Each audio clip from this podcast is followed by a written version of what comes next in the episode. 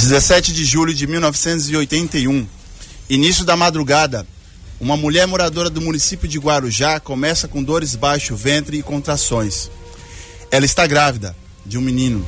Às pressas, é levada ao hospital e horas depois consegue dar à luz a um garoto que, com o passar dos anos é, e assimilando os desafios da vida, decidiu cuidar de pessoas. Atualmente, uma de suas ações é levar saúde em palavras, transformando-as em vida saudável. Isso é mito, isso é verdade e não mito. Com apoio de nossas rádios parceiras, a Rádio Vale Verde FM de Feliz Natal, a Rádio Interativa FM de Jaru em Rondônia, a Rádio Sideral FM de Borarema na Bahia, a Rádio CPA FM de Cuiabá no Mato Grosso, os nossos ouvintes de Sinop e região da Rádio 93 FM e das nossas redes sociais, eu, Dr. Júlio Cazé, Micael Diesel e o nosso convidado de hoje, Dr. Paulo Quintanilha, estamos iniciando o Vida Saudável de hoje. Vida Saudável. Muito bem, como o doutor Júlio antecipou para você, está no ar mais um Vida Saudável nessa semana e o assunto hoje é super interessante, viu? Aquelas dúvidas que todo mundo tem, se é verdade, se é mito. E hoje até o doutor Júlio convidou, como ele já ah, falou para você no início do nosso quadro, o doutor, do, do, o doutor Paulo Quintanilha, que vai esclarecer muitas dúvidas de muita gente. Nós temos já algumas participações dos ouvintes, mas se você quiser mandar também a sua dúvida, aquela situação que vem lá do tempo da sua avó também, para tentar resolver aqueles probleminhas que você tem no dia a dia, alguns problemas de saúde, são os mitos e verdades da saúde, né, doutor? Bom dia, doutor Júlio. Bom dia, Dizzy. Bom dia a todas as pessoas que nos, nos escutam também, através também das nossas, nossas retransmissoras, nossas parceiras. É verdade, hoje nós fizemos um, um, um vida especial, né, né, Dizzy? Comemorando também o aniversário do Dr. Júlio, que foi essa semana. Ah, bem lembrado. É verdade. E aí, claro, com certeza. Parabéns, doutor. Muitas muito obrigado, muito obrigado. E muita saúde na sua vida, viu? Opa, vida saudável para todos nós, né? E nada mais justo, né, Dizzy, de que assim, os nossos ouvintes ganham o presente, né? O nosso Dr. Júlio faz aniversário e quem ganha o presente são os nossos ouvintes aí com bastante formação e bastante conhecimento em relação a alguns temas. E para dividir essa bancada hoje, então trouxe nosso grande amigo, grande parceiro que está sempre conosco aqui, doutor Paulo Quintanilha. Bom dia, doutor Paulo. Bom dia, Diesel. Só um momento, doutor. Agora sim, agora sim. Seja bem-vindo com a gente aqui. Bom dia, Diesel. Bom dia aos nossos ouvintes aqui de Sinop, de todas as nossas retransmissoras. Eu queria dar um bom dia especial ao meu amigo, ao doutor Júlio.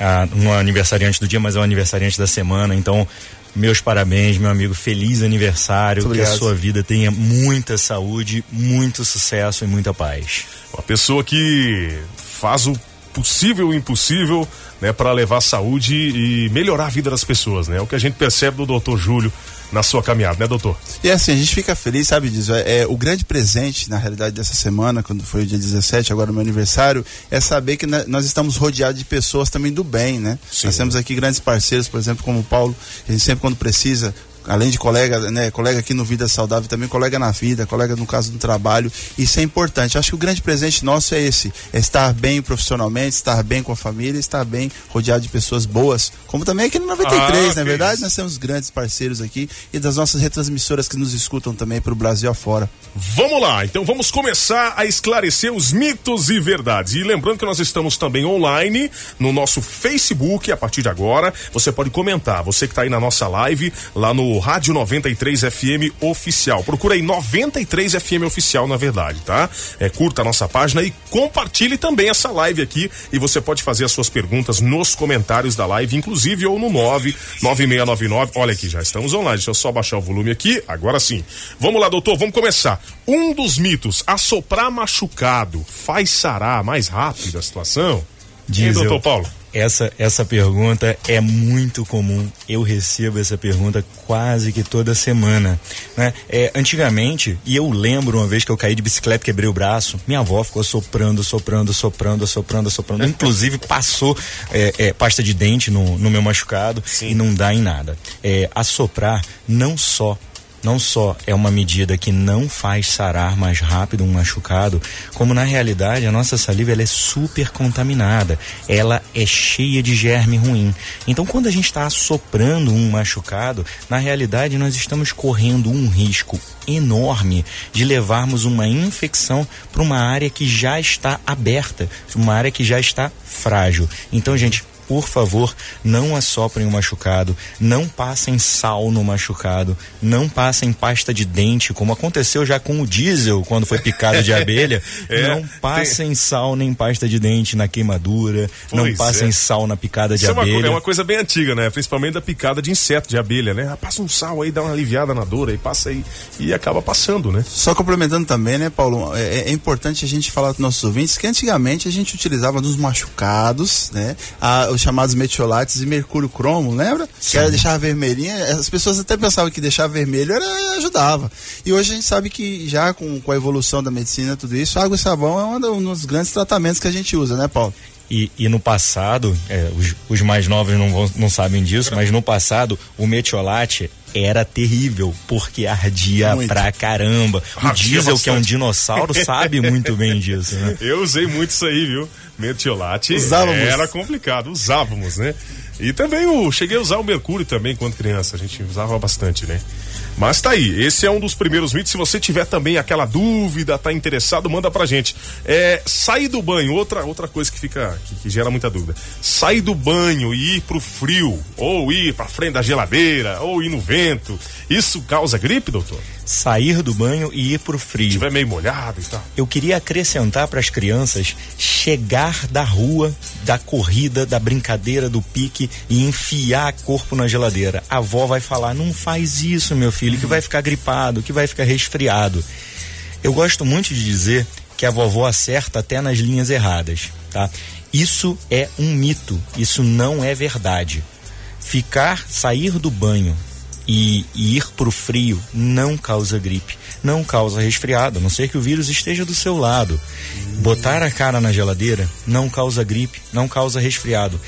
E por que que muita gente que enfia a cara na geladeira fica com sintomas que parecem de resfriado, espirra, nariz escorre, fica com congestão no nariz, às vezes até o olho fica vermelho é uma, é uma atopia, é uma alergia, é uma rinite, na verdade, é uma, é uma inflamação que a gente tem chamada rinite vasoativa. Esse palavrão é essa alteração que causa no nosso nariz, que a gente fica todo inflamado quando tem essas mudanças rápidas, essas mudanças bruscas de temperatura.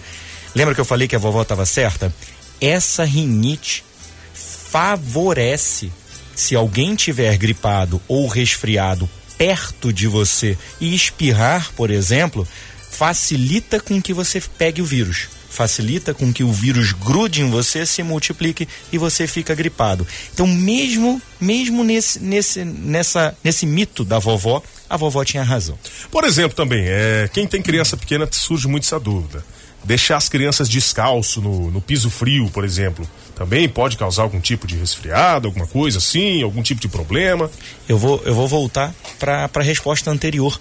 O piso frio tá, tá com tá, a criança estava com um chinelinho, aquele piso ultra gelado, enfiou o pé no frio, botou, deitou no chão, deitou com o corpo naquele chão gelado, pode causar essa mesma rinite, que é a rinite vasoativa. Aquilo não é uma gripe, aquilo não é um resfriado, mas se a pessoa estiver atacada de rinite, uhum. e alguma outra pessoa gripada ou resfriada passar perto e espirrar, a chance dessa criança, desse adulto, se contaminar com o vírus da gripe ou do resfriado é muito maior, Diesel. Então, a vovó tinha razão. Facilita, mas também não está totalmente certo. É uma meia verdade. Não causa gripe, mas facilita. Uma outra pessoa, Sandra, mandar um bom dia para Sandra. Obrigado pela participação aqui pelo nosso WhatsApp. Ela mandou: Eu sou da época que a minha mãe passava pó de café para estancar o sangue no uhum. caso de uhum. machucado. Isso é, diz ela que passava a situação, mas é, pode trazer algum tipo de problema também em contato ali com a, a corrente sanguínea, no caso o sangue. Essa, essa é bem legal. Se o doutor Júlio quiser, ele pode responder, senão eu, eu respondo aqui a Sandra, porque essa é gostosa. Ô Paulo, inclusive é, é, interessante, vamos inclusive incrementar aquela história, às vezes, das pessoas da queimadura. Vamos aumentar um pouquinho a questão da queimadura, quando as pessoas têm aquelas queimaduras e começam a colocar também a substância você falou pasta de dente, né? Nós falamos no caso do pó de café, né? É, tem, tinha, uma, tinha uma associação, o pessoal falava que tinha um mecanismo de, de, de de, de melhora, mas na realidade isso é mito, né? Isso é um grande mito. Na realidade, nós temos no nosso sangue elementos que fazem a gente parar de sangrar. Então, se a vovó não corresse muito rápido para pegar o pó de café, poderia ser que a vovó voltasse e já não tivesse ah, mais sangrando. Então, não é o pó de café. Coincidia um momento, né? Coincidia. Então, assim, colocou o pó de café, vai parar de sangrar, mas vai parar de sangrar com um pó de café, com pasta de dente, com um sal. Qualquer coisa que você gente, colocar. O melhor lugar para o pó de café é dentro daquele coador de pano com água quente, faz um cafezinho bem gostoso e o pó de café, ele pode deixar aquela área bem úmida e favorecer com que aquela região machucada tenha uma infecção. Tá? Claro que a vovó fazia isso com toda a boa intenção do mundo, mas por favor, gente, não vamos mais fazer. Vamos botar o carimbo aí, ó, pá, isso é um mito. mito. Então, só para complementar pode, disso, pode então, complementar. com essa questão da queimadura que eu falei, é interessante a gente pensar o seguinte, que no caso das queimaduras, às vezes as pessoas colocam aquelas substâncias, né? Que a gente, só para complementar a, a situação, uhum. quando chega na unidade de saúde, quando chega também no, no na, na, na, unidade, no, no pronto atendimento, a gente precisa remover, né, Paulo? Remover toda essa substância que fica em cima. Então, muitas vezes, a nossa orientação é não colocar nada. No máximo, no caso da queimadura, água, né? E, e, e... Eu, eu, já vi no mercado alguma uma pomada específica para queimadura. Isso funciona? Ela auxilia um pouquinho? Precisa observar, né? Precisa ver, porque existem não me lembra algumas... do que, que é essa pomada, mas ela é específica para aquilo. Ali. Claro, mas isso depois do tratamento. Antes do tratamento, a pessoa acabou de se queimar, vai para a unidade de saúde, vai Sim. ser abordada, então não é, é ideal não colocar nada. Principalmente num caso mais extremo de uma queimadura mais... É, mais é, forte. Né? Vou, vou, só entrar um pouquinho nesse, nesse lance da, nessa, nesse assunto da queimadura, gente. A queimadura é algo tão sério que nós, nós classificamos a queimadura em graus tá? E nós também classificamos a queimaduras pelo tamanho, pela extensão da queimadura. E muitas vezes, o primeiro atendimento, a gente gasta mais tempo retirando eh, esse pó de café, retirando eh, essa pasta de dente, do que por se tratando o, o queimado. Então, assim, a queimadura não é algo que a gente consiga manejar em casa.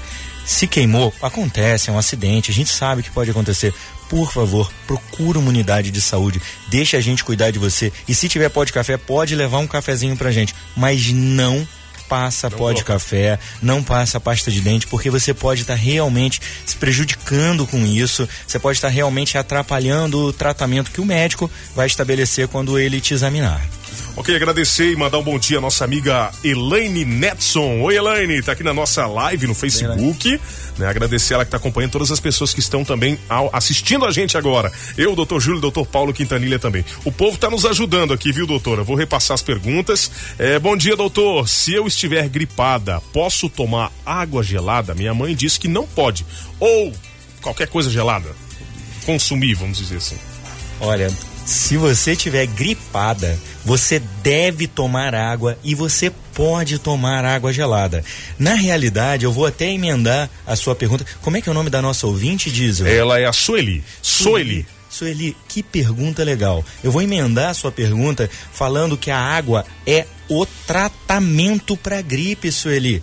A água, ela faz a secreção que a gente tem na gripe, né? Seja secreção. Água gelada, no água, caso. Água gelada. Dependendo da temperatura. Água na temperatura natural. Água. Água é o tratamento. Água é o principal tratamento para gripe. Deixa aquela secreção bem, bem líquida, sai aquela secreção grossa e passa a ser aquela secreção líquida bem mais fácil da gente eliminar essa secreção e vencer o vírus da gripe. Então, Sueli, água não só é liberada como água é tratamento, Sueli. Muito, muito boa a sua se pergunta. A, se a criança quiser, a criança ou a criança adulta quiser um picolézinho também, só pra também vale ou não para isso? Nessa pode, questão? Picolé pode, gelado ali, liberado. Pode tomar um sorvetinho. picolé, o sorvetinho. o principal é usar o tratamento. Qual é o tratamento para gripe, gente? Água. Água, então okay. o principal é se hidratar bastante, é fazer o tratamento universal para gripe, a água.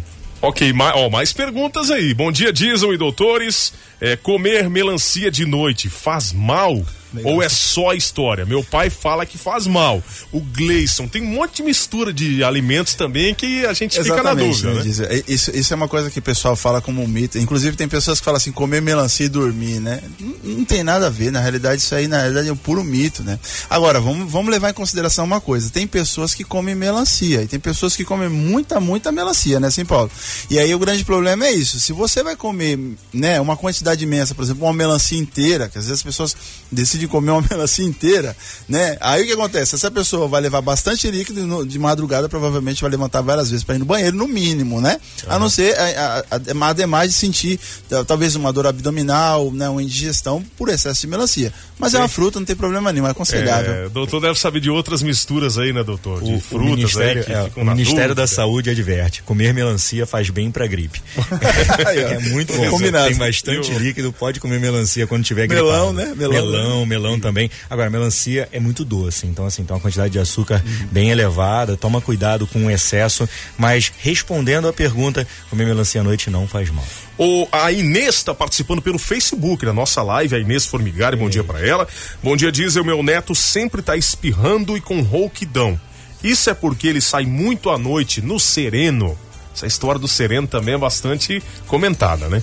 Pode ser, pode ser sim. Aquilo que eu tinha falado antes da, da rinite vasoativa, não só a rinite vasoativa, como uma doença um pouquinho mais baixa nas vias respiratórias, que é a asma, tá? Ela, ela se manifesta muito com essas mudanças climáticas, com essa mudança de temperatura. Então, uma, ou aliás, as principais hipóteses de, de doença do, do netinho da senhora é, é rinite e asma, são doenças alérgicas, sim, ou são doenças que se manifestam na mudança de temperatura, como a rinite vasoativa. O, o doutor pode complementar. E é importante assim, né? É, lembrar de, talvez verificar qual é a região que ela está morando. Porque nós estamos vivendo nesse momento o inverno, que é aquelas, aqueles problemas que a gente falou alguns dias atrás, né, Paulo? Relacionado com o clima seco, no caso do, do, do, do Mato Grosso, né? Se é o Mato Grosso, já tem uma situação aí que ainda incrementa mais, ainda mais essa, a, a exposição do Paulo.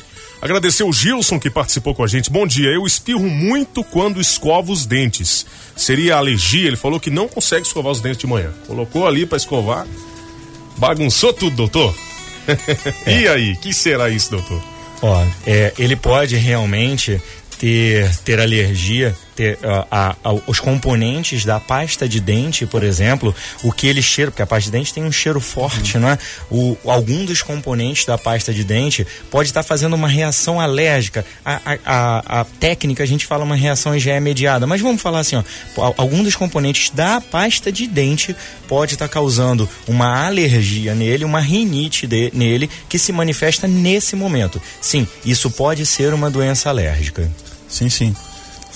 Seguindo aqui o nosso Vida Saudável, o Mexerica já chegou para acompanhar o quadro também. Daqui a pouco tem um Rota 163. Agradecer a Lu também que está acompanhando a gente. Os ouvintes estão participando, mandando perguntas.